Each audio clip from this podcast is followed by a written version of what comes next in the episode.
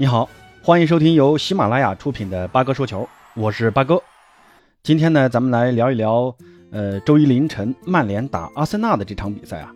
曼联呢是在主场老特拉福德球场三比一战胜了阿森纳。那之前有很多朋友让我聊一聊这场比赛啊，那今天呢就和朋友们分享一下八哥对于这场比赛的一些看法。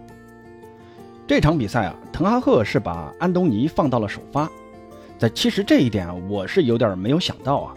一般的新球员刚加入一支球队，那第一场比赛啊，通常都是，呃，下半场替补上去亮个相，这个呢都是约定俗成的惯例啊。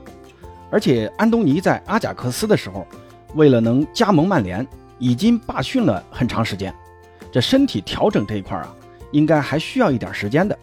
结果呢，主教练滕哈赫就是这么心急啊，直接让安东尼首发打右边锋。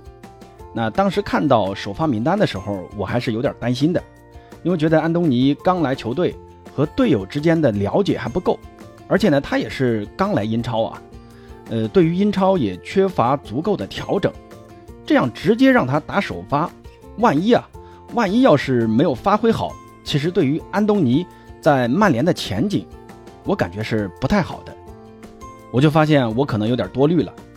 你看安东尼的身体状态似乎调整的非常好啊，在场上跑动的非常的积极，而且呢前场逼抢这一块也是做的很到位的。金琴科作为阿森纳的左边卫，在对上安东尼的时候啊，单防的时候还是很吃力的，那经常需要加布里埃尔过来补防，靠人数优势才能勉强的限制一下安东尼。当时在比赛开场的第七分钟的时候，安东尼在底线被双人包夹后。护住球，然后呢，用脚后跟把球传出来，被达诺特拿到啊，然后达诺特传到禁区的左侧，再然后就是埃里克森的那个凌空打门。当时看直播的时候，我还以为这个球进了，很可惜啊，埃里克森打偏了一点点。虽然没有进球，但这个进攻机会，那正是安东尼在前场拼出来的。那这种拼劲儿呢，也让安东尼在第三十四分钟收获了进球。当时呢，他是接拉什福的直塞球，让安东尼能单刀面对门将破门得分。那进球后的安东尼也非常的兴奋啊！当时看的看直播的时候，他不停的在亲吻球衣上的曼联队徽，向曼联的球迷啊表示表达他的敬重。可能也是这种兴奋的感觉啊，你让安东尼的体力消耗的过快啊！你看下半场早早的就被换下去了。那其实呢，这个进球也是。呃，曼联整场比赛在进攻上的一个缩影啊，那就是在缺少强力中锋的前提下，通过两个边锋不停的在两侧寻找机会。桑乔呢，上一场打莱斯特城的比赛，被滕哈赫安排到了左路去啊。当时我就觉得这可能是滕哈赫为了这场安东尼手打右边做的准备。结果那场比赛呢，桑乔就攻入了制胜球，帮助曼联三连胜。那这一场安东尼的首秀就进球啊。也让曼联取得了很好的开局。从这个进球也看得出啊，滕哈赫依靠两个边路寻找机会的进攻思路是非常适合目前的这支曼联的。桑乔在左侧拿球，然后斜传给中路的拉师傅，再由拉师傅给到右侧的安东尼。那阿森纳的防守重心基本在这种快速的位置转换中很容易就丢掉的。当然，这个球啊，金琴科需要负很大的责任。安东尼呢，是他负责的防区中对位盯防的目标。在拉师傅接到球的时候，金琴科的选择居然是是伸脚上抢，而不是去补位盯防安东尼。结果呢，这个球让拉师傅给传出来了。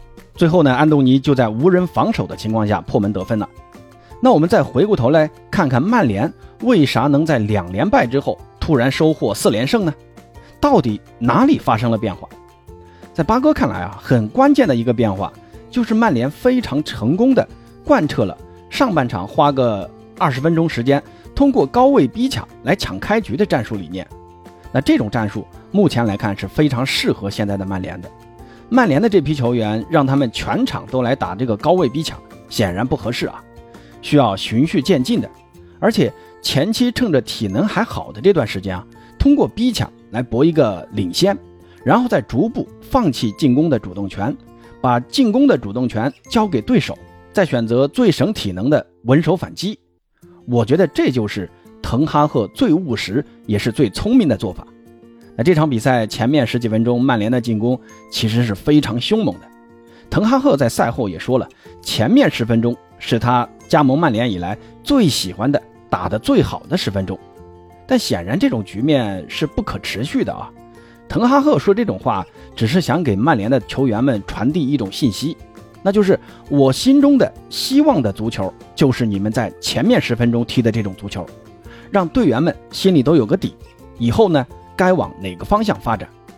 所以曼联能收获四连胜，很大的一个原因，我觉得就是滕哈赫在前期通过逼抢博开局，然后再回收防线打稳守反击的战术。得到了很好的贯彻执行，但战术制定好了，还是得需要球员去执行啊。这里面就不得不提一下埃里克森，在第二轮零比四输给布伦特福德的比赛啊，埃里克森就被滕哈赫放到了后腰位置上。当时那场惨败也让很多球迷觉得，埃里克森这样要硬度没硬度、要防守没防守的球员，怎么踢后腰嘛？但你看最近的这一轮四连胜。埃里克森都发挥了很重要的作用。那在我看来啊，滕哈赫是把埃里克森当成了低配版的德容在使用。埃里克森其实在传球成功率这一方面做的并不是很出色啊，这一场呢也只有百分之七十出头的成功率。上一场打莱斯特城好一点，有个百分之八十左右。尤其是在被上抢的时候啊，这短传的成功率就更低了。但埃里克森的作用在于曼联打反击时的长传。他的长传成功率还是很高的啊，这对于提高曼联反击的成功率有很大的帮助。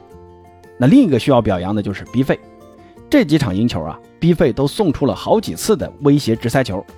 打圣徒那一场啊，B 费攻入凌空斩；打蓝湖那一场，B 费送的斜塞给到拉师傅，拉师傅再给到桑乔，那后者破门。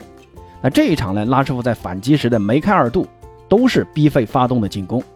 第一个球是 B 费在中圈的直塞穿透了阿森纳的整条防线，那第二个球是 B 费在中场左侧送出直塞给到埃里克森，埃里克森在带球啊长驱直入，单独的面对门将，但埃里克森呢还是很无私的横传给了拉师傅，让拉师傅梅开二度。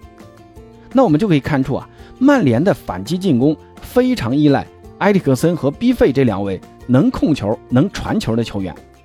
最后呢，再来表扬一下拉师傅啊，拉什福德这几场的表现是一场好过一场啊，可能最近信心被逐渐打出来了啊，面对单刀的时候更更加的从容了，把握性呢也就更大了。在 C 罗逐渐不能首发的时候啊，曼联就需要拉师傅这样的 DNA 球员站出来解决最后一射的问题。至于 C 罗呢，其实这几场比赛大家都看出来了，C 罗已经不能胜任曼联的首发中锋了。在速度这一块已经跟不上英超的节奏了。那曼联的队友，尤其是 B 费啊，已经在尽最大努力帮助 C 罗完成进球的。上一场的那个倒钩，那这一场在伤停补时的那个底线传球，那当时呢 B 费是瞄着 C 罗传的，但很可惜呢是被加布里埃尔挡出了底线，C 罗也没有接到这个球。当时转播画面看得出来啊，C 罗是非常的懊恼啊，狠狠地踢了一下球网。只能说啊。英雄总有迟暮时。接下来还是要表扬一下右边卫达洛特的。达洛特在这几场比赛啊，是曼联阵中改变提升最明显的一名球员。之前呢，大家都觉得曼联的右边卫啊，没有引进新的球员，会是很大的隐患。但这几场下来，达洛特在防守能力方面的提升啊，是非常明显的。给我的感觉就是，在滕哈赫的鼓励下，达洛特的信心一下子提上去了。上一场打莱斯特城，他还被评为 MVP。这一场呢，他对位阿森纳的马丁内利，也很好的限制了马丁内利的发挥。虽然在上半场啊，马丁内利扛住达洛特还打进了一个球，但当时阿森纳是犯规在先，被 VAR 吹掉了。其他时候啊，马丁内利基本没在达洛特身上讨到什么便宜。那不只是达洛特啊，中卫利桑德罗马丁内斯的发挥也很关键。利马的上抢呢，还是非常的凶狠。这屠夫的外号不是白叫的。这场比赛呢，利马和瓦拉内对于热苏斯的限制很成功啊，很好的切断了阿森纳过于追求的那种小范围配合。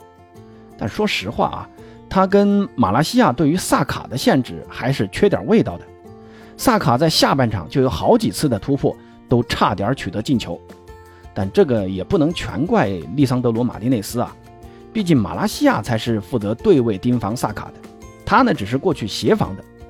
最后呢，再来说一说卡塞米罗啊，本来以为卡塞米罗在替补个两场，肯定会打上首发的，但是没想到啊，从加盟曼联到现在一直待在替补席。一个呢是因为卡塞米罗似乎还没有完全的适应英超，最近几场上场以后啊，卡塞米罗的这个传球失误啊。确实太多了，好几次都差点因为传球失误导致对手的反击进球。那另一个呢，就是麦克托米奈的出色发挥啊。小麦在卡塞米罗来了之后，好像突然一下子就长了球一样，在埃里克森身边，突然一下子就 就感觉好像他提升了一个档次一样，在中前场的拦截都做得非常的到位。这下啊，卡塞米罗估计还得坐一会儿替补席了。不过下一场打皇家社会的欧联杯，八哥估计卡塞米罗应该会打上首发的。这八哥盲猜的啊，卡塞米罗会和弗雷德搭档首发出战皇家社会，甚至 C 罗啊也会首发。欢迎打脸啊！好了，关于曼联最近的四连胜，朋友们有什么想说的，欢迎在评论区告诉八哥。咱们下期再见。